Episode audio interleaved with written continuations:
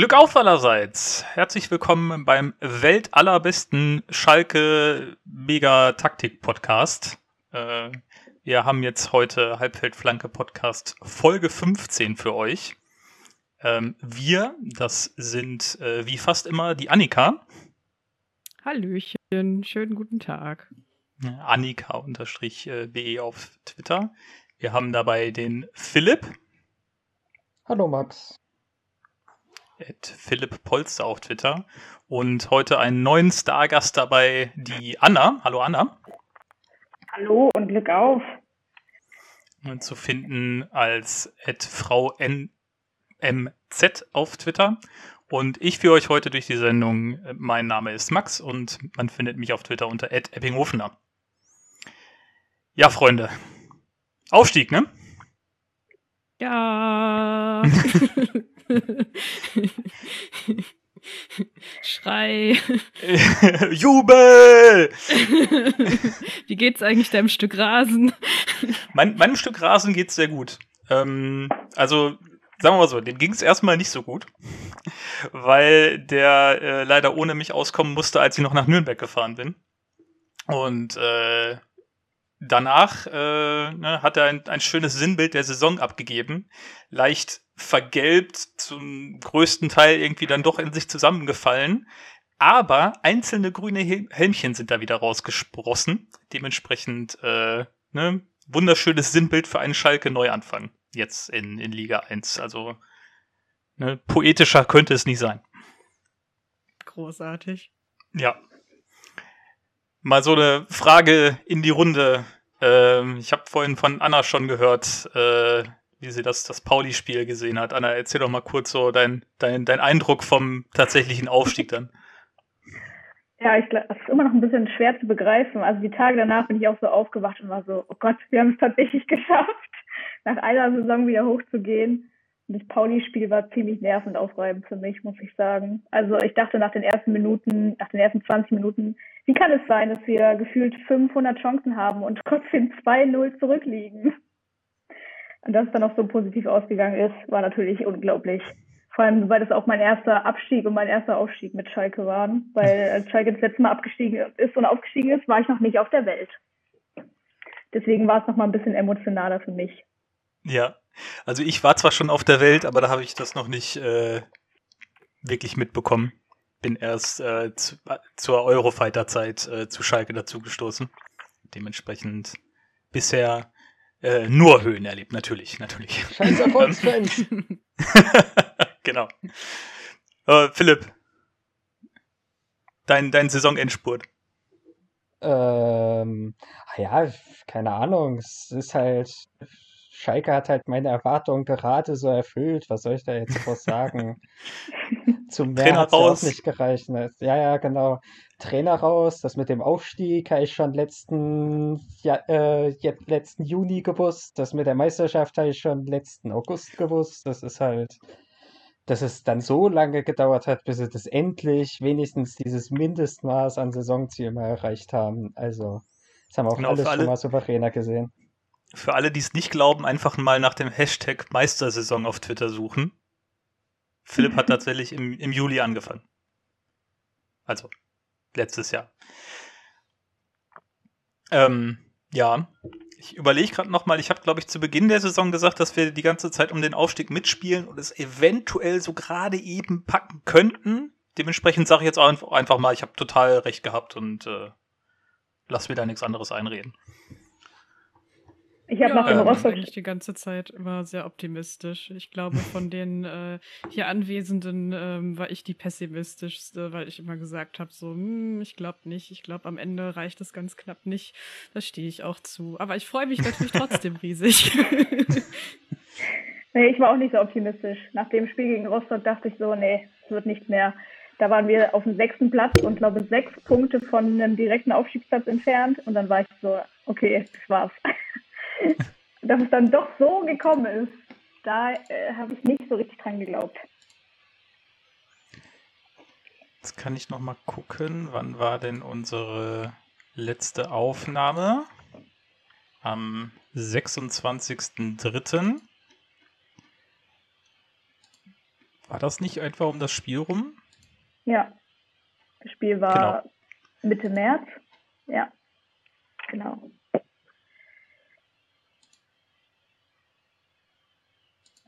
Nach dem Spiel gegen Bremen zu Hause mal so einen pessimistischen Tiefgang. Ach, da haben wir es. Am, am 5.3. haben wir gespielt und dann mhm. ja, mit, mit Beginn der, der Siegesserie haben wir nochmal die letzte Aufnahme gemacht, wo uns ja. natürlich allen schon klar war, wie es ausgeht. Und äh, ja. ähm, ja, wer ist uns denn, um, um mal jetzt ein bisschen weiter auszuholen und ein bisschen mehr in die eigentlichen Themen, die wir äh, beleuchten wollen, außer selbst äh, Lobhudelei hier zu betreiben, ähm, mal ein bisschen einzutauchen. Ähm, Annika, erzähl doch mal, ähm, gibt es eine Person im Team, im Trainerstab, im Verein, wo wir sagen können, so, da, das war der Knackpunkt, das war der Schlüsselspieler, die eine Person oder ähm, wie es jetzt zuletzt immer äh, wiederholt wurde von, von allen, so, ja, Teamleistung und wir alle zusammen und Floskel, Floskel, Floskel. Mm, ich würde es schon am ehesten als Teamleistung sehen. Also ich empfinde das in diesem Fall auch tatsächlich nicht als Floskel, weil also du hast sehr viele starke Einzelteile. Man hat halt ähm, mit ähm, Rufen Schröder jemanden gehabt, der einfach eine Wahnsinnstransferperiode ähm, hingelegt hat und ähm, auch entsprechend äh, gute Spieler ähm, geholt hat ähm, und es auch überhaupt erstmal geschafft hat, uns so von einigen, ja, ich sag mal, Altlasten ähm, frei zu machen. Ähm, aber das alleine war noch nicht alles. Also ähm, ich finde Gramozis mit seinem Trainerteam, ähm, auch wenn ich von ihm in taktischer Hinsicht nicht immer so begeistert war oder so, aber der hat das halt einfach äh, trotzdem sehr, sehr gut verstanden aus diesen, also ja, aus diesen sehr zusammengewürfelten Leuten, die da von überall hergekommen sind, halt ein richtiges Team zu formen, das diesen Namen auch verdient. Ähm, also was man ja auch äh, gesehen hat, jetzt so gerade im Endspurt, da war er dann natürlich nicht mehr dabei, weil dann äh, Mike Biskens interimsweise übernommen hatte. Aber ich glaube, wenn nicht vorher schon, also wenn da nicht vorher schon so ein richtig intaktes Gruppengefüge da gewesen wäre und so andere Grundbausteine da gewesen wären, dann hätte das trotzdem nicht in der Form funktioniert. Ähm, also großer Anteil da von, von ihm auf jeden Fall auch. Und ja, das sind halt wirklich so wie so kleine Rädchen, finde ich, die so ähm, ineinander gegriffen haben. Und daher würde ich da tatsächlich jetzt nicht eine einzelne Person ähm, rausstellen wollen. Außer natürlich Simon Terodde. ja, ja, gut. ja, das war tatsächlich, also für dafür, dass man Kramotze sich immer vorwerfen lassen musste, dass er der Offensivplan nur aus Spielen Ball irgendwie auf Terotte und der macht schon das Tor äh, besteht.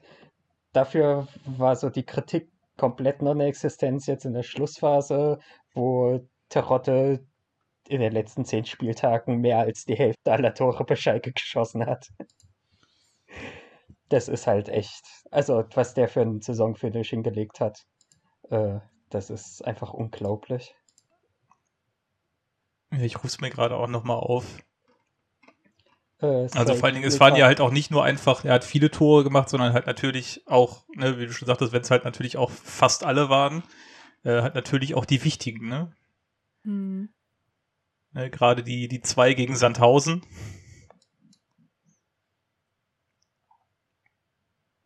Hm.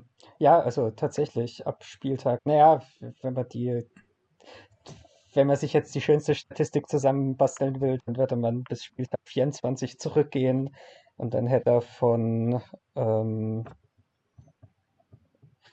von 27 Toren 15 geschossen. Das ist schon eine Ansage. Ja.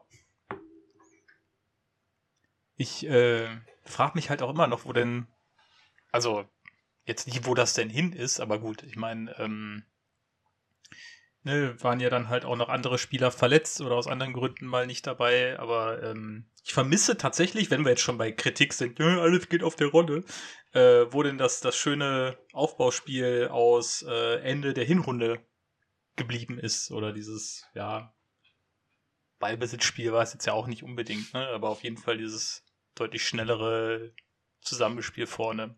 Ohne Terrotte. Mhm. Aber gut, Ne, da sind wir auch wieder, was wir jetzt halt auch schon die ganze Saison immer gesagt haben. Das kann man so viel kritisieren, wenn man, wie man will. Wenn es halt so funktioniert, gerade wie es jetzt am Ende funktioniert hat, warum sollte man da auch nur irgendeine, ein kleines Detail irgendwie anders machen?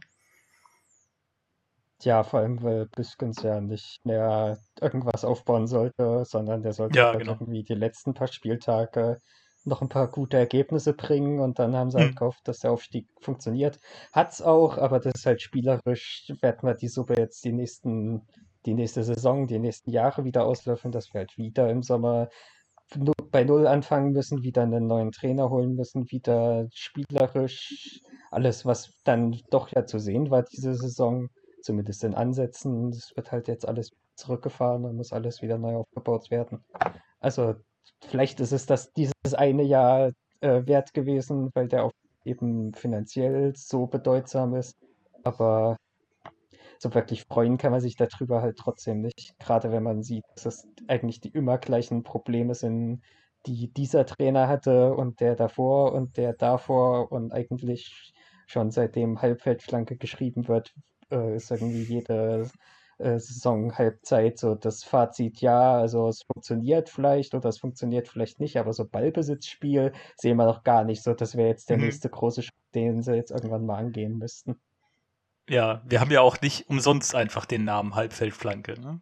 Individuelle Klasse irgendwie auf Außen, Halbfeldflanke und irgendjemand macht ihn schon rein. Früher war es äh, Hünteler, äh, jetzt war es Terodde.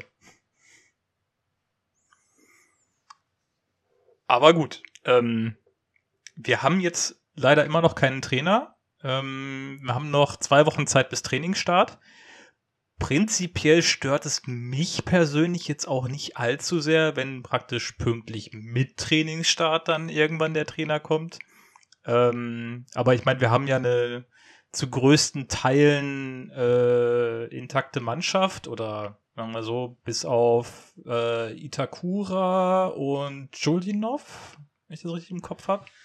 Ja. Äh, die ja prinzipiell erstmal wieder zurückgehen, haben wir ja so, so alles weiter beisammen. Ähm, wenn wir jetzt mal noch weiter bei der Idee bleiben, wer denn jetzt so der Architekt oder Schlüsselspieler des, des Aufstiegs war. Ähm, Anna, wer glaubst du denn aus dem Team oder wenn man sich jetzt mal so die Leistungen und die, die Spiele mal so in, in Gedanken ruft aus der zweiten Liga, wer glaubst du denn kann da denn noch äh, wieder natürlich neben Terodde, der natürlich auch nächste Saison Torschützenkönig wird, ohne Frage. Ähm, wer kann denn da sonst noch jetzt weiter Schlüsselspieler sein? Oder um wen könnte sich da jetzt ein neues Team formen? Also ich würde tatsächlich sonst sagen, Marius Bülter, der hat eigentlich auch eine ganz gute Rolle gespielt in dieser Zweitligasaison. Ist auch der Spieler mit den meisten Assists natürlich. Und man hat ja auch gesehen, dass Bülter und Terodde zusammen ziemlich gut harmonieren. Ja. Also ich glaube, dass Marius Bülter, wenn er weiter zusammen mit Terodde spielt, das weiß man natürlich nicht, was der neue Trainer, wer auch immer das sein wird, für Ideen hat, ähm, könnte das mit den beiden da vorne gut klappen. Und natürlich wird Terodde Torschützenkönig, gar keine Frage. Ja. Damit ist jetzt schon der Wechsel zu Hannover 96 vorausgenommen, oder?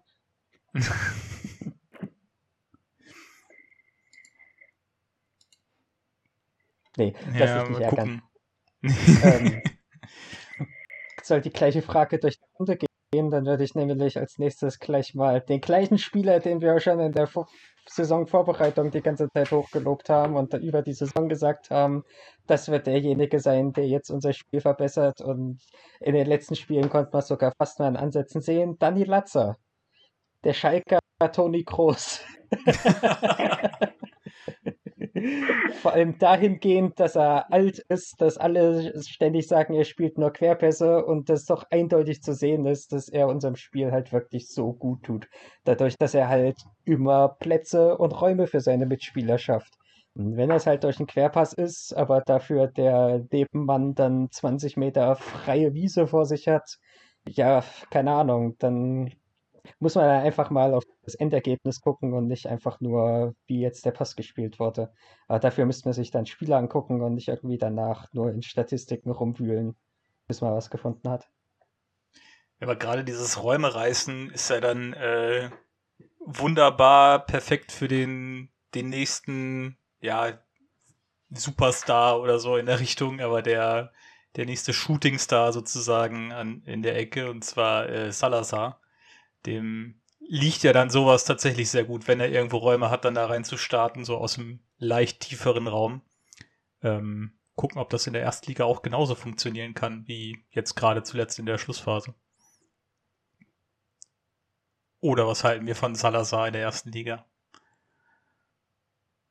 Ach, ich weiß nicht, das kann ich jetzt so, ohne ihn da gesehen zu haben, tatsächlich nicht bewerten, weil da einfach so viele äh, verschiedene Sachen zusammenkommen. Ähm, auf wen ich mich freue, ähm, jetzt wenn er dann wieder gesund ist und regelmäßig mitmachen kann, ist auf jeden Fall äh, unser Mehmet Aydin, ähm, der finde ich da auf der rechten Seite das richtig gut gemacht hat und dem traue ich zu, dass er den Sprung da in der Bundesliga eine sehr gute Rolle zu spielen auch noch schafft. Also vielleicht jetzt nicht von Anfang an als absoluter Stammspieler. Das hängt vielleicht auch ein bisschen davon ab, ob wir da noch jemanden holen und ihm vor die Nase setzen oder nicht. Aber ich denke schon, dass das jemand ist, der dann so über Einwechslung und so weiter da halt rankommt, dass er dann da eine wichtige Rolle spielt und auch auf viele Einsatzzeiten kommt und so von der Art, wie der so auf dem Platz agiert, traue ich ihm das auch zu, dass er mit dem höheren Tempo, das man dann da hat, ähm, auch klarkommen wird. So. so, auf den freue ich mich auf jeden Fall richtig. Und ja, ich habe ähm, hat mein letztes Mal, glaube ich, auch ein bisschen rausgehört, einen kleinen äh, Narren an Florian Flick ähm, auch gefressen. Da bin ich auch mal sehr gespannt, ähm, wie das äh, für den so wird. Also der hat über die Saison ja auch irgendwie nochmal so, ein, so einen Sprung gemacht. Und ähm, da bin ich auch mal sehr gespannt zu sehen, wie das dann so in der ersten Liga weitergeht. Und wenn ich euch so zuhöre, glaube ich, gehen wir alle davon aus, dass Malik nächste Saison nicht mehr da ist, oder? Weil der war ja auch schon letztes Jahr der eine herausragende Jugendspieler, ähm, bei dem wir gesagt haben, das würde richtig wehtun, wenn der uns jetzt schon verlassen wird. Und naja, also ich glaube, dieses Jahr selbst mit Aufstieg ich kann es mir irgendwie nicht vorstellen, dass er da bleibt. Aber was der auch zum Teil in der zweiten Liga gezeigt hat, was der da an Pressing-Resistenz mm. gebracht hat, das war schon mm. wirklich sehenswert. Vor allem für das Alter. Also in den ja. äh, absoluten Zahlen hält er vielleicht nicht so ganz mit Itakura oder Kaminski mit, aber der ist halt auch noch zehn Jahre jünger als Kaminski. Das ist einfach unglaublich, wie weit er für sein Alter ist. Ja, ja. Malik, das ist halt wirklich so ein bisschen traurig, weil man sich eigentlich kaum traut, sich darüber zu freuen, dass man den Spieler ähm, in, der, in, in der eigenen Mannschaft hat, weil halt immer so darüber schwebt, dass man den irgendwie, also dass der Verein den irgendwie verkaufen muss, um Geld zu bekommen. So, das ist halt echt schade. Ja, finde ich auch. Ich gehe aber auch nicht davon aus, dass er bleibt. Hm. Ja, und ähnliches sehe ich halt auch bei Aujan gerade. Also der hatte halt einen super Saisonstart. So die Rückrunde war nicht mehr ganz so gut, was halt auch ein bisschen dran hängt, dass sich irgendwann die Gegner darauf eingestellt haben, dass wir einen der besten Linksverteidiger der Liga haben. Und das dann gesehen, dass es für ihn immer schwieriger wird, da freie Räume zu finden. Ja, das ist auch so ein Spieler, bei dem ich nicht weiß, ob der uns nicht jetzt im Sommer weggekauft wird. Gerade wenn da in der Linksverteidigung in der Bundesliga jetzt so eine Transferrochade losgeht. Ich meine, Kostic, der ist jetzt im dritten Jahr in Folge, wird er von, ähm, von Frankfurt weggerüchtelt. Borna Sosa bei VfB Stuttgart. Da sollen wohl jetzt äh, Angebote reinkommen und die geben den ab. Dann gibt es halt solche Spieler wie Raum, bei denen man sich vorstellen kann, dass die ein richtig gutes Angebot bekommen. Und dann wird halt irgendwann so eine schöne äh, Lawine losgetreten. Und ich glaube, da ist Schalke mit den finanziellen Möglichkeiten und der Tatsache, dass wir gute Angebote einfach annehmen müssen und jetzt auch mit Chalanolo jetzt nicht den allerschlechtesten Ersatz da auf links haben. Äh, ich glaube, wir könnten da relativ weit hinten in der Nahrungskette stehen. Und ich glaube, also ich kann mir irgendwie nicht vorstellen, dass Aurelian, wenn so eine wirkliche Transferlawine losgetreten wird, dann bei uns bleibt. Deswegen habe ich auch schon bei den ganzen Gerüchten um Packerada und so gedacht, das ist jetzt so der Vorbote darauf, dass jetzt schon ein Angebot eingetroffen ist und sie sich schon um Nachfolger Gedanken machen.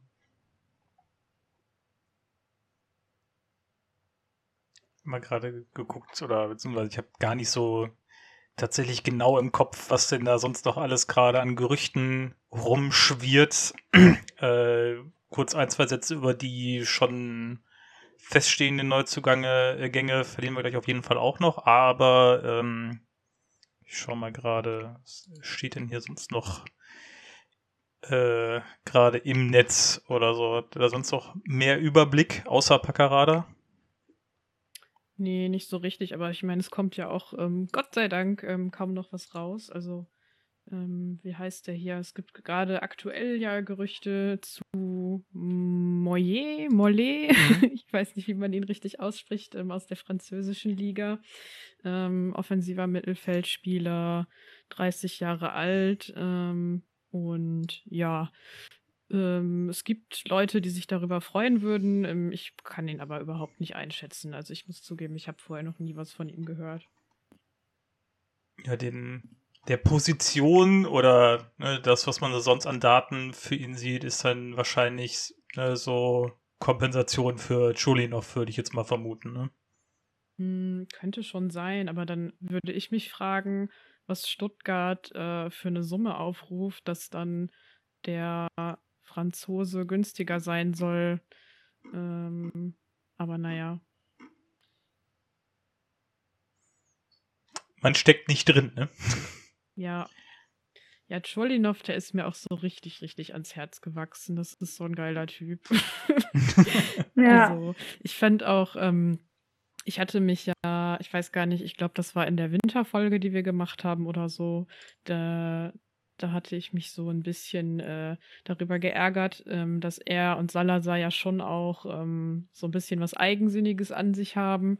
Und ich finde, bei beiden ähm, kann man sagen, dass sie sich in der Hinsicht wirklich verbessert haben. Ähm, Schuldinov aber ganz besonders. Also der ist halt richtig in dieses Team reingewachsen und der macht halt dann, also hat halt dann schon immer noch so seine besonderen Momente gehabt, die er so, sich so für sich genommen hat, aber sehr, also sehr gutes Auge auch einfach so für die, für die Mitspieler, so in der, gerade so in der Schlussphase. Das äh, war schon sehr, sehr cool.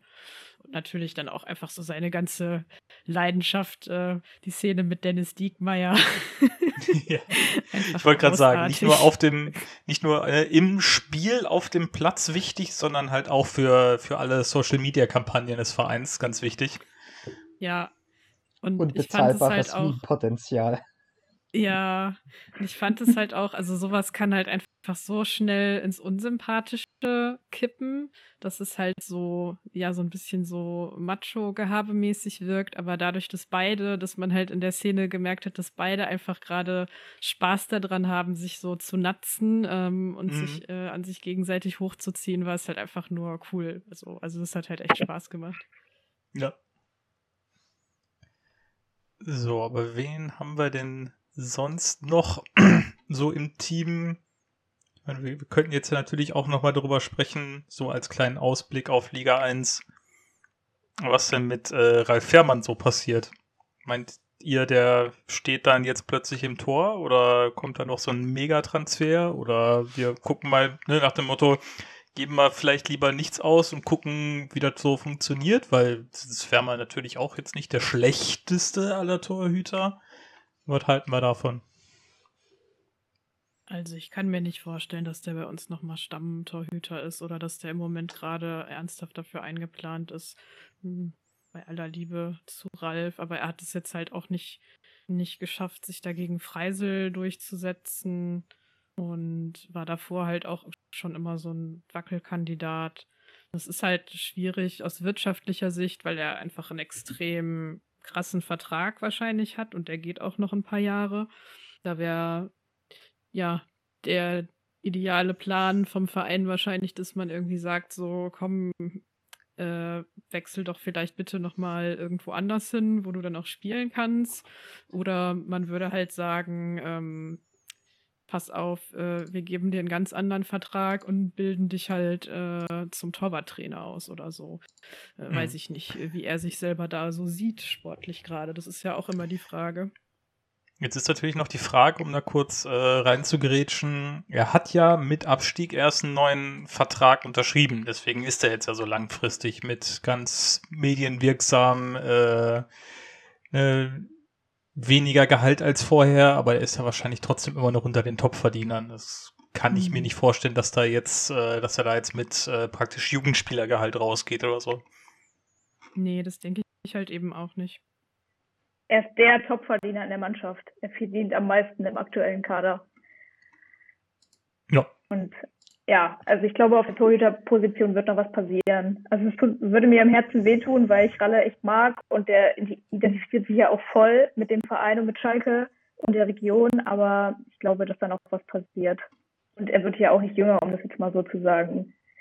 Äh, Im Fußball ist es ja einfach leider so, dass ab einem gewissen Alter, ja, dass dann nicht mehr so viel machbar ist. Deswegen, ich glaube, dass da noch was passiert auf der Position. Naja, also das, was auf der Position passiert, ist ja klar, weil wir haben ja Freisel nicht mehr. Wir brauchen jetzt wenigstens, also wenn es nur ein zweiter Torhüter wäre, müssten wir ja trotzdem einen verpflichten. Aber ich kann mir irgendwie nicht vorstellen, dass Ralle geht. Also, und ich weiß halt auch wirklich nicht, ob ich mir das wünsche, weil ich meine, er ist halt Ersatztorhüter. Für einen Ersatztorhüter, selbst in der ersten Liga, reicht's halt. Er verdient halt zu viel Geld, okay, das bedeutet aber auch, dass er halt für keinen anderen Verein jemals mehr irgendwie äh, attraktiv wird, sich den zu kaufen. Weil der wird ja, also wenn er für Schalke schon nicht auf Geld verzichtet, was ich ihm jetzt nicht irgendwie böse äh, anrechne oder so, sondern das ist halt das Geschäft. Da finde ich schon gut, dass er so sein, äh, sein Gehalt halbiert und die Vertragslaufzeit verdoppelt hat. Oder irgendwie so in der Art war ja der Deal im letzten Sommer. Äh, das muss man ihm schon hoch anrechnen. Aber also für einen anderen Verein wird er dann halt erst recht nicht auf verzichten.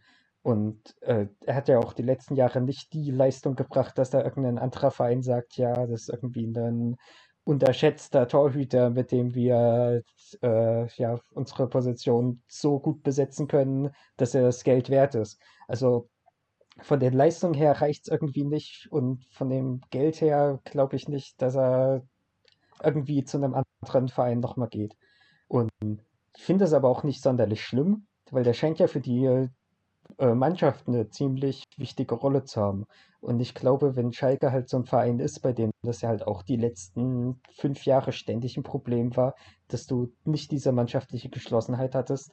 Also es, äh, ich weiß nicht, wer von euch beiden das vorhin gesagt hatte, ich glaube es war Max, ähm, dass endlich mal so eine unter Grammatzes, der endlich mal ein Team geformt hat, was auch wirklich den Namen Team äh, äh, wert war zu bekommen.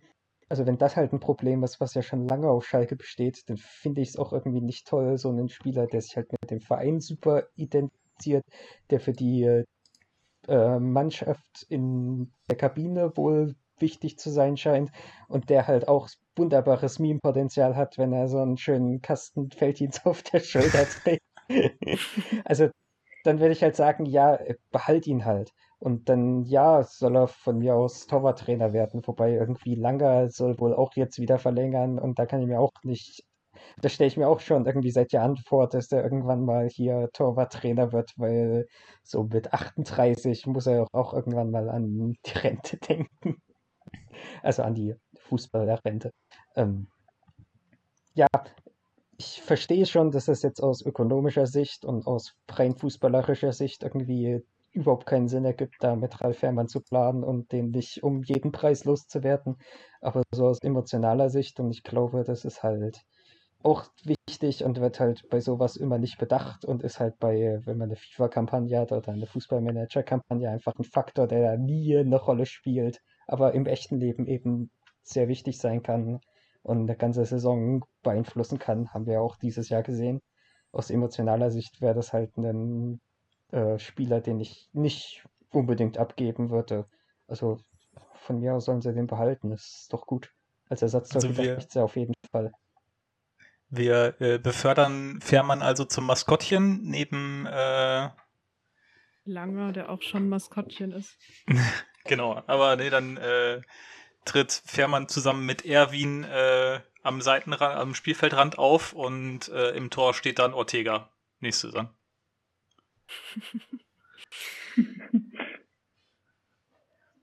Würde ich nehmen. Wirklich also. Ortega? Ich fände das geil. Ja, ich fände das auch geil, aber der, also, der verdient ja noch mehr Geld. Also der hat jetzt zwei Jahre richtig gut gezeigt, was er drauf hat, ist jetzt ablösefrei. Ich glaube, der geht zu irgendeinem Europa League-Team. Der ja, das äh, Max Jakob auch, Ost hat ja. Gerade deswegen wäre es ja geil, wenn es anders kommt. Der Max Jakob Ost hat ja irgendwie schon Union ins Spiel gebracht und ja, das ergibt halt total Sinn. Auch total mit der Transfer, äh, mit der ganzen, mit den Transfers von Union wird das halt super ins Bild passen. Wir haben auch irgendwie die letzten fünf Jahre 30 ablösefreie Spieler oder irgendwas in der Größenordnung sich geholt. Und das waren halt alles so ältere Profis, die aber dann nochmal richtig aufgedreht sind bei Union. Also da würde ich halt eher hinpassen und ich glaube, die können sich den noch eher leisten. Also da ich irgendwie keine Hoffnung. Aber Schalke ist ein geiler Club, da wollen viele hin. Um mal die ganz alten Zitate auszugraben. Ja, es kommt halt immer drauf an, was so jemand möchte. Ne? Wenn du so ein bisschen, also er ist ja Bielefeld tatsächlich auch als Stadt, als Ort ähm, sehr verbunden. Wenn du dann in der Nähe bleiben möchtest, äh, in der Region, dann ist Ruhrpott halt gar nicht so verkehrt. Ähm, dann ist ja auch immer die Frage, wie man Union Berlin grundsätzlich so findet. Ich glaube, auch nicht, dass die so viel Geld zahlen können. Ähm, je nachdem, was der dann für einen Berater und für Angebote hat, äh, kann der dann, glaube ich, schon auch nochmal woanders hin, ähm, wo halt auch international gespielt wird, Europa League. Ja, und dann ist halt auch die Frage so, willst du vielleicht am Karriereende äh, nochmal irgendwie in ein ganz anderes Land. Das ist halt wirklich so reiner Spekulatius-Modus. Aber jetzt so rein vom, ähm, fände ich das cool, wenn der bei uns wäre, so ja, natürlich. Also der ist halt seit Jahren einer der besten äh, Torhüter in der Bundesliga. Also Union muss ich da beim Personalaufwand, naja, also sind sie schon einer der kleinsten Vereine, so nach diesen letzten DFL-Zahlen mit 40 Millionen. Äh, der, also steht nur noch Bochum dahinter, die ja damals in der zweiten Liga waren. Von daher, mhm. das kann schon sein, dass die sich den nicht unbedingt leisten können, aber ich weiß nicht, für Kruse haben sie, glaube ich, damals auch ganz schön, da haben sie auch ganz schön Geld hingelegt, halt, weil das der eine Spieler ist, der so das Team auf ein ganz anderes Level heben kann. Und ich finde, Ortega ist geht schon ein bisschen in die Richtung. Also ich könnte es mir halt vorstellen. Aber es gibt, gibt ja auch noch 16 andere Bundesligisten, wo der theoretisch spielen könnte. Ich sehe gerade, Lute ist ja auch schon 35. Ich habe den immer als äh, jungen Spieler im Kopf, weil ich den so als jungen Spieler bei Bochum kennengelernt habe. Also ist er mir erstmal aufgefallen. Also der jetzige Torwart bei, äh, die jetzige Nummer 1 bei Union. Mhm. Äh, ich auch schon wieder total verdrängt, dass der ja auch schon so alt ist. Oh, ich sehe gerade, der hat einen Tag nach mir Geburtstag. Ja, guck.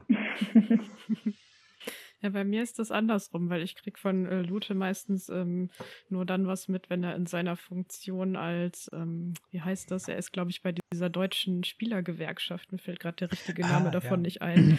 Da ist er ja so Sprecher davon hm. und ja. irgendwie kriege ich immer nur was von ihm mit, wenn er, wenn er da irgendein Interview gibt.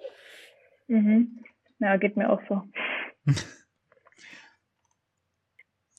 Okay. Ähm, prinzipiell, wo sehen wir denn sonst noch irgendwo Bedarf, um das jetzt mal, nachdem wir jetzt praktisch von, was nehmen wir mit in die erste Liga rüber hin zu, was könnten wir denn aus der ersten Liga uns denn noch reinholen? Ähm, ne, Bezug auf Torwart wo sehen wir denn eventuell sonst noch Bedarf so im Allgemeinen? Anna, hast du dir da schon Gedanken drüber gemacht oder war das bis jetzt her, bisher erstmal nur noch äh, Aufstiegsjubel die letzten Wochen? Es war viel Aufstiegsjubel und ein paar Gedanken. Gestern kam ja kurz das Gerücht auf, dass Robert Klatzel vom HSV zu Schalke so, wechselt. Es wurde dann aber ganz schnell aufgelöst, indem er einfach seinen Vertrag beim HSV verlängert hat. Ähm, ja, weiß nicht, das konnte ich mir aber auch äh, tatsächlich auch ein bisschen vorstellen, Klatzel und Terodde, weil die ja auch schon zusammen gespielt haben. Aber sonst, ich glaube, Ich habe mir da noch nicht viele Gedanken drüber gemacht, wo wir noch Bedarf haben. Muss ich ehrlich sagen. Also mir persönlich fehlt ja noch ein Japaner. Aber das ist ein anderes Thema. Ähm, ich habe jetzt gerade auch noch mal kurz so durchgeschaut. Ähm, ich glaube, jetzt so im gesamten Kontext ist es ja halt auch tatsächlich nicht so, dass wir irgendwie groß alles umwerfen müssen. Ich hatte ja vorhin schon gesagt, gut, die ne, ganz starken und Leihspieler Chulinov und Itakura sind dann halt natürlich nicht mehr dabei. Äh, vielleicht bewegt sich ja bei Chulinov noch was. Ich habe auch die Hoffnung immer noch nicht ganz verloren, dass bei Itakura vielleicht doch noch mal irgendwas passiert, weil es ist jetzt halt erstmal nur die Klausel ausgelaufen. Das heißt jetzt nicht, dass man sich noch irgendwie anders unterhalten kann, wobei halt die Aussage vom Verein da schon eigentlich relativ klar war. Aber naja, man wird ja doch träumen dürfen. ähm, aber ja, was, was seht ihr denn jetzt noch so irgendwo ein Punkt, wo man jetzt sagen müsste, da müssen wir nachlegen? Innenverteidiger, je nachdem, wenn Ciao geht vielleicht, mit, oder dann mit Sicherheit. Ähm, Außen vielleicht, wo Choli noch fehlt. Äh, Philipp, irgendwo du Gedanken an der Stelle?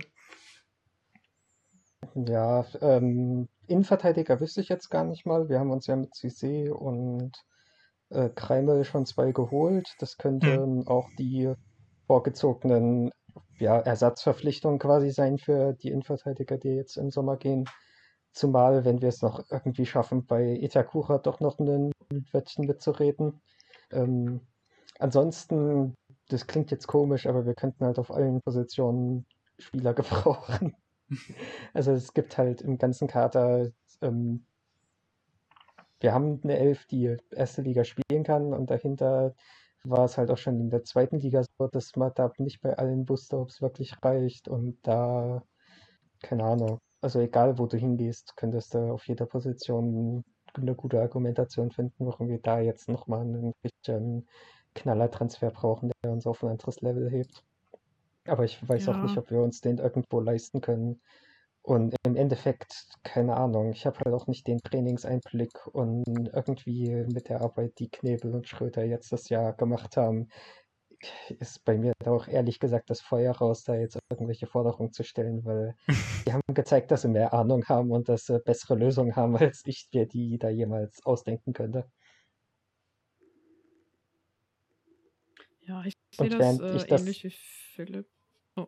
Und während ich das sage, schreibe ich irgendwelche haltlosen Namen an Max, aber egal. Ja, der hatte gesagt, er wünscht sich einen Japaner. Ich habe seit Jahren einen Japaner auf dem. Egal.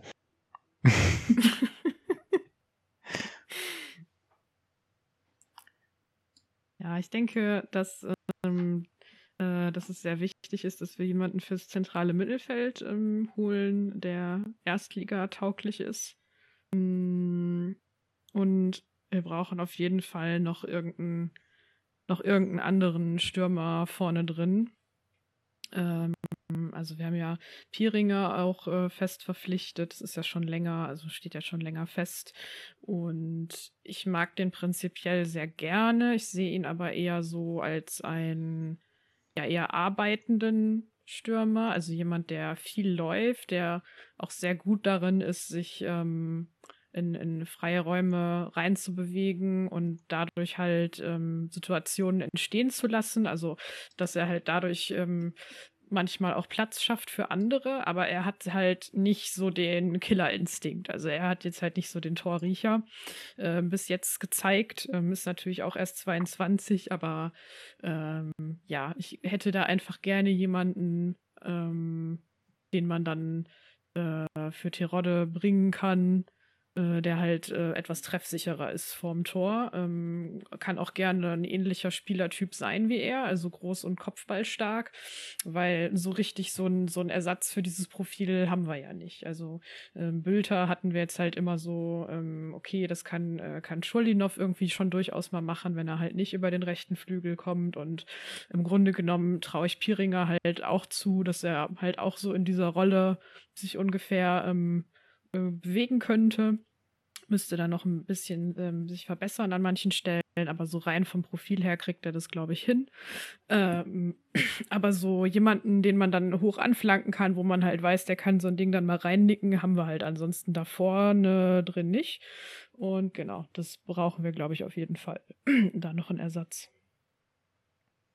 Also Ibrahimovic. ähm, ja. Realistisch. Ja, der hat noch ein, äh, eine, eine Liga übrig, in der er Torschützenkönig wird. Also von daher. Na, wenn man ihm das so verkauft, dann wird das ja, ja vielleicht sogar was. Das hat der, hat der Carsten auch schon vor ein paar Jahren mal gefordert. Ihr habt es zuerst gehört. Doppelt, doppelt Ibrahimovic der Rotte. Genau. Naja, und ansonsten, ich bin mal gespannt, was hier noch mit äh, Dong Yong Lee passiert. Äh, den hatten wir ja ausgeliehen, hat dann irgendwie, mhm. glaube ich, nur ein oder zwei Spiele gemacht, hat sich verletzt. Und alle im Verein schwärmen halt äh, komplett von ihm. Und es wurde halt immer so gesagt, so ja, dass man versucht, die Laie nach Möglichkeit nochmal zu verlängern. Ähm, da hört man jetzt im Moment noch so gar nichts davon. Und da, ähm, da wäre ich halt wirklich sehr gespannt, weil so von ihm die ersten Eindrücke, die ich da hatte, die waren halt sehr, sehr gut. Also ähm, so, dass ich dachte, okay, ähm, wenn der jetzt genug Spielzeit bekommt und mm, die Traineranweisung nicht immer nur ist, wir bolzen den Ball lang nach vorne, sondern wir wollen halt durchs Mittelfeld spielen, dann ist das genau der Richtige dafür, weil der halt einfach diese Bewegungsmuster hat und einen Ball auch schnell wieder abgibt äh, und nicht lange hält, ähm, im Gegensatz zu einem Salazar oder einem Schulinov, die halt immer erstmal ein paar Schritte gehen wollen. Ähm, und der ist halt, der wäre halt die perfekte Ergänzung für so jemanden wie Salazar da im Mittelfeld. So, das wäre halt richtig super. Ob das dann für die erste Liga so direkt auf Anhieb reicht nach so einer Verletzung, ähm, steht natürlich auf einem ganz anderen Blatt. Aber ja, da bin ich mal sehr gespannt, was da passiert. An der Stelle nochmal kurzer äh, Schwenk rüber zu Flick nochmal. Weil, wo war, irgendwo war letztens ein Interview mit Flick. Ähm, ich habe leider vergessen wo, aber da sprach er auch davon, dass er halt eigentlich ähm, auch versucht, eigentlich so ein, so ein Spiel zu haben. Also ne, praktisch mhm. zwar den, den Kollegen Sicherheit zu geben mit, mit seinen Läufen und halt anspielbar zu sein, aber halt auch eigentlich versucht, äh, Ball halt auch schnell weiterzuleiten und ja. äh, halt eigentlich mehr Tempo ins Spiel mitzubringen mit, mit solchen Bällen. Dementsprechend könnte das auch ein, ein sehr schönes Duo dann im, im zentralen Mittelfeld werden, Lee und Flick. Mal gucken. Ich traue Flick halt auch noch mehr zu in der ersten Liga.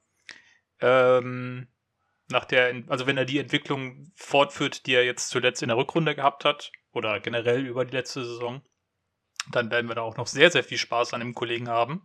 Aber mhm. das ist ja natürlich nicht nichts, was man jetzt so direkt einplanen kann, dass der sich genauso gut weiterentwickelt wie vorher. Dementsprechend sind wir da mal vorsichtig optimistisch. Ähm, und wir hatten es gerade auch schon mal kurz angerissen, wenn wir jetzt so einmal so mit, mit dem Punkt unseres Kaders äh, durch sind und wo wir uns verstärken müssen, mit der Kurzfassung überall.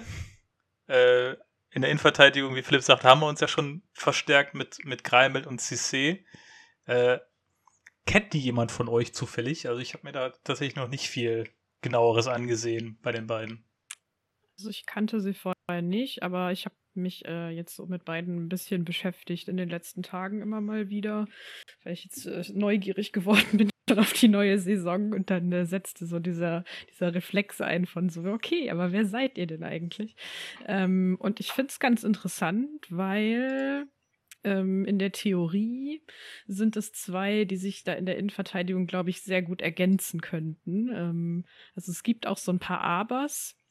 Aber ich kann ja mal anfangen mit dem Leo Greimel, der kommt halt von äh, Rapid Wien, ähm, gilt als sehr talentiert, hoch veranlagt und wenn man sich da so Spielausschnitte anguckt, dann ist es jemand, der sehr ähm, aggressiv, offensiv nach vorn verteidigt, ähm, also sich aus der Abwehrkette rauslöst ähm, und halt auf seinen Mann draufgeht.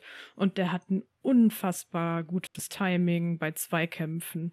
Ähm, also eine sehr gute, ein sehr gutes Timing und eine sehr gute Zweikampftechnik. Ähm, hat es auch sehr gut drauf, so kleine Trippelschritte zu machen, um halt dann wirklich auch genau den richtigen Moment zu finden. Ähm, wenn er halt sieht, okay, jetzt holt mein Gegenspieler aus für eine Flanke oder für einen Schuss, ähm, dann halt genau in dem Moment da reinzugehen und zu blocken. Ähm, also das ist wirklich sehr imponierend, so sag ich mal. Ähm, und auf der anderen Seite haben wir dann den ähm, CC, der kommt von KA Gent aus der U21. Ähm, hat, glaube ich, auch ein Spiel in der Conference League gemacht, so wie ich das gesehen habe. Und der ist halt größer, also ist, ähm, glaube ich, irgendwie. Warte mal, ich hatte mir das vorhin doch noch extra aufgeschrieben. Der ist 1,96. Greimel ist 1,86. Ähm, genau, und CC ist halt eher so jemand, der viel mit Stellungsspiel und mit Auge macht. Also der halt nicht, nicht aus der Kette rausrückt, sondern der halt, wenn Greimel das machen würde, ähm, im Hintergrund die Deckung geben würde, falls doch ein Ball durchkommt. So. Der verteidigt eher so auf die Art. Und ähm, ja, wegen der Größe natürlich kopfballstark und der hat einen äh, also da in der, in der Liga, wo er da gespielt hat, sehr gute lange Bälle gespielt, nach vorne, so ins letzte Angriffsdrittel. Das ist halt sowas, wo ich mich gefragt habe, okay, wahrscheinlich in Deutschland hätte der halt nicht die Zeit dafür, das zu machen, weil spätestens nach dem dritten Spiel wissen das alle und dann wird der halt immer angelaufen, dann kannst du das halt nicht mehr ungefähr so machen. Aber so vom rein vom Verteidigerprofil her würde sich das mit Greimel halt gut ergänzen. Naja, bei dem ist halt so, dass das Fragezeichen oder das, was ich schon auch bemerkenswert finde, dass der halt ähm, ja einen Kreuzbandriss hatte und oder beziehungsweise auch ähm, bis zuletzt nicht spielen konnte deswegen und wir haben ihn halt trotzdem in dieser Phase verpflichtet. Das ist ja auch nicht sowas, was ein Verein einfach mal eben so macht, so einen ähm, schwer verletzten Spieler trotzdem zu verpflichten, bevor das richtig auskuriert ist und man sehen kann, ähm, ja, wie es weitergeht körperlich. Und ähm, das ist halt schon auch ein gewisses äh, Risiko, aber da muss man dann einfach mal drauf vertrauen, dass da eine gute Einschätzung getroffen wurde von der medizinischen Abteilung. Ja, jetzt ist halt die Frage, ne? Denkt man, der ist so jung, der steckt da schon gut weg oder besser weg als ein 33-Jähriger? Oder sieht man da halt tatsächlich so viel Potenzial bei dem Spieler, wo man sich denkt, okay, wir haben da zwar ein erhöhtes Risiko, aber ähm, jetzt wird ja wohl wahrscheinlich auch nicht so viel Geld für den hingeblättert, äh, wenn der aus der U21 kommt. Ähm, ja, man, man sieht CC halt einfach. So. Ach, ich sehe gerade ablösefrei. Greimel ja. nicht, der hat halt bei Rapid Wien gespielt, da in der österreichischen so, Bundesliga. Ja. Ja, aber, ja, aber es kann halt natürlich so ein, so, ein, so ein Fall sein, dass man sagt, okay, wir würden den Spieler ansonsten nicht unbedingt bekommen oder nicht hm. zu dem Preis. Ähm, und deswegen macht man das dann. Aber ich finde es halt trotzdem schon, schon bemerkenswert, ja. Ja, also Kreml ist ja wegen auslaufenden Vertrag zu uns gekommen. Also es ja. kann halt wirklich sein, dass halt jetzt der Zeitpunkt war, wo er halt keine Anfragen hat und sobald in, sobald es in die Vorbereitung gegangen wäre oder er wieder fit genug ist, also sobald da die Sicherheit ist und das Risiko nicht, dann werden sich da halt auch andere Vereine dran machen. Das ist halt leider bei Schalke so, dass wir bei vielen Transfers, was wir eigentlich, also es will ja keiner ein höheres Risiko, aber das ist halt, wenn du kein Geld hast, dann kannst du dir halt die Sicherheit bei vielen Transfers einfach nicht leisten. Und dann musst du halt auf Spieler setzen, von denen du denkst, dass sie gut sind, die es aber noch nicht zu hundertprozentig nachgewiesen haben. So bei Auejan war das ja letztes Jahr genauso. Der hat irgendwie der Laie in die Serie A gehabt, wo er irgendwie kaum eine Rolle gespielt hat und davor in Niederlanden, ähm, da war er anfangs irgendwie Stammspieler, aber dann später hat er da auch eher nicht gespielt, weil die irgendwie so ein Supertalent da äh, auf seiner Position paar Jahre später aus der eigenen Nachwuchs gezogen haben. Und dann waren sich halt wahrscheinlich viele Vereine einfach nicht sicher, ob der das kann. Und Schalke hat als Risiko eingegangen. Und naja, es kann halt funktionieren. Und aber das genauso nicht funktionieren kann, ich glaube, dafür hatten wir jetzt auch dieses Jahr ein paar äh, Transfers, die das gezeigt haben. Ja, drücken wir äh, Ruven die Daumen, dass er da den richtigen Riecher behält. Meine, ne, wie du vorhin auch schon sagtest, äh, hat er jetzt im letzten Sommer und im Winter eigentlich auch, wobei ich jetzt halt äh, von äh, äh, Lode nicht so ganz überzeugt bin, aber er war, glaube ich, auch noch mal kurz verletzt und Eingewöhnung und überhaupt, aber sagen wir, also im äh, Gesamtbild hat Ruven Schröder auf jeden Fall fantastische Leistungen abgeliefert. Da kann man ihm jetzt auch einfach mal vertrauen, denke ich mal, dass er mit, mit den beiden Spielern halt auch schon mal äh, ne, auf, auf der besseren Seite des Transferspektrums liegt. Ähm, aber ja, ich denke, ne, mutig, aber äh, ohne, ohne Risiko einzugehen, landest du halt auch meistens dann als Aufsteiger nicht irgendwo vor Platz 16. Ähm, sei denn, du bist Union, die ja, glaube ich, beim Aufstieg einfach mal komplett auf alte Profis gesetzt haben und weiterhin setzen. Aber ja, ist, glaube ich, halt auch nicht dann der, der Weg, der auf, auf Schalke zum Erfolg führen kann. Halt, wenn man das gesamte Umfeld mitnimmt, muss man, glaube ich, auch an, an manchen Stellen irgendwo ein bisschen Risiko eingehen und dann halt sagen, so Leute, wir machen das jetzt so und wir glauben daran und ne, der, der Weg, puh, kein Risiko, wir versuchen mal ganz langsam und behutsam, äh, funktioniert, glaube ich, auf Schalke nicht. Also vielleicht würde er funktionieren, aber dann würde spätestens das Umfeld das zunichte machen. Ja, und bei Union habe ich ja auch vorhin gesagt, die haben sich irgendwie 30 ablösefreie Spieler geholt. Ja, genau. Dazu noch die ganzen, bei denen sie Ablöse gezahlt haben und Leihspieler und da kriegt man schon mit. Ja, die haben halt auch den Kader in den paar Jahren erste Liga irgendwie fünfmal komplett umgewälzt. Das mhm. ist halt auch ein bisschen, ohne das jetzt negativ zu meinen, ist auch ein bisschen so ein Shotgun-Ansatz. Also sich viele Spieler holen und einer davon bringt halt die Leistung und damit kannst du dir die anderen drei leisten, die es halt jetzt nicht so unbedingt gebracht haben. Also sie haben auch einen sehr großen äh, ja, Durchlauf da bei, in der Mannschaft. Aber das ist halt auch ein Weg, den du gehen kannst, vor allem wenn das in der Liga sonst keiner macht, dann hast du halt nicht so viel Konkurrenz. So dieses auf junge Talente setzen, das ist ja irgendwie das, was sich von 18 Bundesligisten 15 auf die Fahne schreiben. ja. Sagst du also, Union geht eher so den Magath-Weg?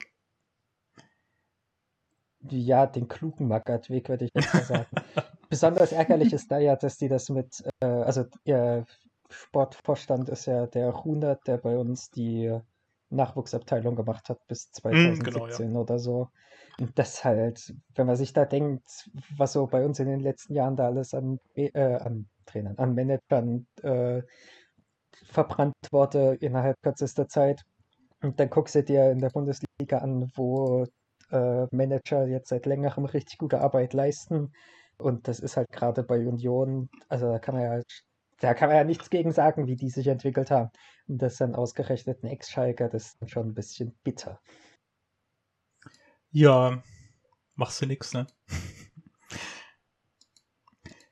Aber gut, ähm, wo wir jetzt hier gerade bei, bei, beim Thema Funktionären sind, äh, wir haben ja noch einen Punkt äh, auf unserer Agenda heute an, an Themen, und passend dazu habe ich genau gerade vor einer Minute meine Mail mit den Karten für, für die Mitgliederversammlung bekommen. Ah. Ähm, Sehr gut. Ja, ähm, haben wir zum, zum ersten Mal wieder seit, wobei ich überlege gerade, die erste Heidel MV, die war auch so ähm, Wohlfühlstimmung, weil Aufbruchstimmung und überhaupt und gut und so aber das ist, glaube ich, kein Vergleich zu dem, was, was wir jetzt so im, im Sommer haben werden mit äh, alles reingewaschen und ne, Clean Slate, Aufstieg, alles schön, wir Schalker zusammen und Freibier und Vereinslied singen oder Anna, freust du dich schon drauf? Ja, ich freue mich drauf. dass sie man kann. Ich glaube, letztes Jahr ging da viel schief, weil es online war. Da hat viel nicht geklappt und deswegen, ich bin sehr gespannt.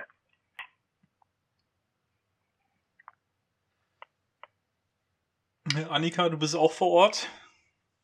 Ja, genau. Ähm, und ich bin, ich freue mich auf jeden Fall auch. Also Ähm, ich habe mir heute erst auch die, ähm, ach, wie heißt das hier, das, das äh, mitgeredet, mitgeredet angeguckt ja. mit den, ja, mit den, mit den Kandidaten. Aber ich muss mich da nochmal genauer mit beschäftigen. Ich bin da jetzt so die letzten Tage noch nicht so genau dazu gekommen. Ich habe, glaube ich, so ein ungefähres Gefühl, ähm, wer da so meine Stimme bekommt. Aber ich fand es ähm, rein inhaltlich halt auch sehr interessant, weil ähm, der eine Kandidat, ich habe jetzt leider den Namen vergessen, man möge mir verzeihen, ähm, ja auch schon im Aufsichtsrat drin ist und da halt immer mal so ein bisschen was erzählt hat, wie das gerade organisatorisch eigentlich da so alles läuft. Ähm, und das klang sehr spannend und ähm, sehr gut organisiert tatsächlich auch, was der da so erzählt hat. Also, dass es halt jetzt mehr mehr nach Inhalten geht und dass halt jedes ähm, Aufsichtsratmitglied im Grunde genommen ja so eine Auflistung von den eigenen Stärken und Schwächen und inhaltlichen Vertiefungen macht und dann wird halt geguckt, wer am besten äh, in welches Ressort reinpasst und wer gerade wo gebraucht wird und so. Ähm, das fand ich ähm, gut. Also das war eine sehr viel eine sehr viel inhaltlichere Veranstaltung äh, mit diesen vier Leuten da, als ich das in Erinnerung habe von so Jahren davor, wo man sich halt teilweise dachte, so, ja, das hätte ich jetzt auch sagen können, mich da hinsetzen und irgendwas von Freibier labern und so, weißt du? Ja. Ich muss auch gerade nochmal, beziehungsweise ich habe heute Morgen noch vom, vom Dirk Große Schlammer den Tweet gesehen, ähm, dass äh, auf der Mitgliederversammlung mit größter Wahrscheinlichkeit nicht ein Trainer verkündet wird. Und äh, mit dem Zusatz, dass man die Veranstaltung nicht für solche Dinge zweckentfremden möchte. Und äh, da ist mir ein bisschen das Herz aufgegangen, weil früher die Mitgliederversammlung ja gerne Show war, mit da spielten doch Status Quo davor und äh, alle, die da sind, kriegen extra Behandlungen bei der Ticketvergabe und äh, ja, ganz viel, ganz viel äh, Leute halt irgendwie dahin karren. Ähm, aber bitte möglichst äh, äh, Ja sagen und abstimmen. So war mein Eindruck. Vielleicht tue ich da vielen auch Unrecht, beziehungsweise ich, ich weiß auch, dass viele halt auch dahin gegangen sind, um äh, ne, von ihrem Wahlrecht Gebrauch zu machen und am Vereinsleben teilzuhaben.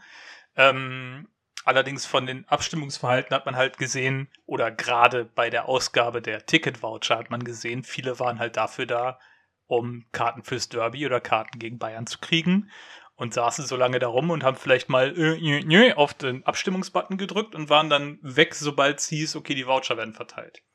Und ähm, während ich äh, jedem Vereinsmitglied nur rate, raten kann und äh, bitten kann, geht dahin und ne, bringt euch im Verein ein. Und wenn es halt nur die Wahl der Aufsichtsrat oder des Wahlausschusses ist, ähm, ne, wie bei jeder Wahl, wenn ihr die Möglichkeit habt, ne, nehmt sie bitte wahr. Ähm, aber ich bin dann halt auch froh, wenn dann nur die Leute da sind, die halt tatsächlich was machen wollen, also tatsächlich ihre Meinung kundtun wollen oder ihre Meinung einbringen wollen.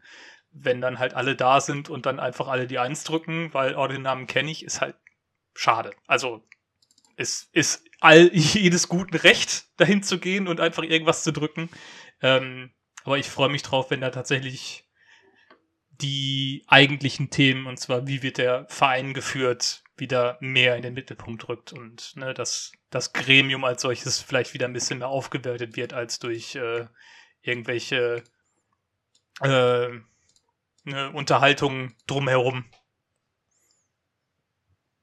Ja, vor allem ist es schön, dass man von dieser Turniers äh, artigen, von diesem Turniersystem wegkommt, dass jedes Mal, wenn er zur Wiederwahl steht, plötzlich ein Rekordtransfer auf der MV nochmal schnell vor der Wahl ver äh, verkündigt wird. Und dann zufälligerweise reicht es halt gerade so, dass er wiedergewählt wird. Also das war ja, ja 2019, wo wir, wo wir kein Geld haben, dann plötzlich Kabak vorstellen.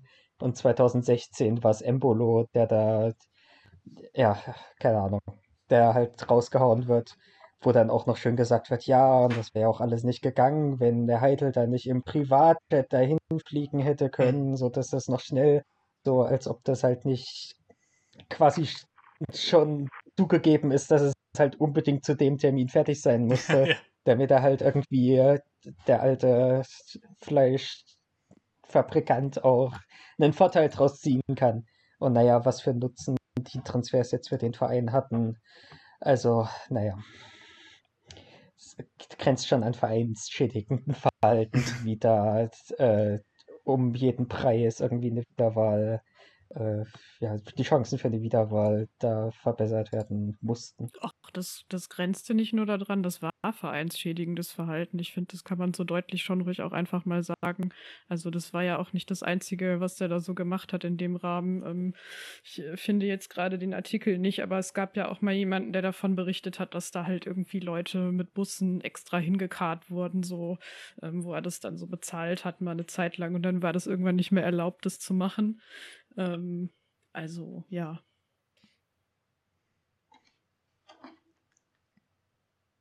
Ja, das mit dem Vereinsschädigenden meine ich jetzt nicht. Also das Verhalten von Turniers, ja, bei den Transfers, die jetzt als Vereinsschädigenden abzustempeln, das wollte ich jetzt nicht sagen, weil dafür ist dann doch, äh, nee.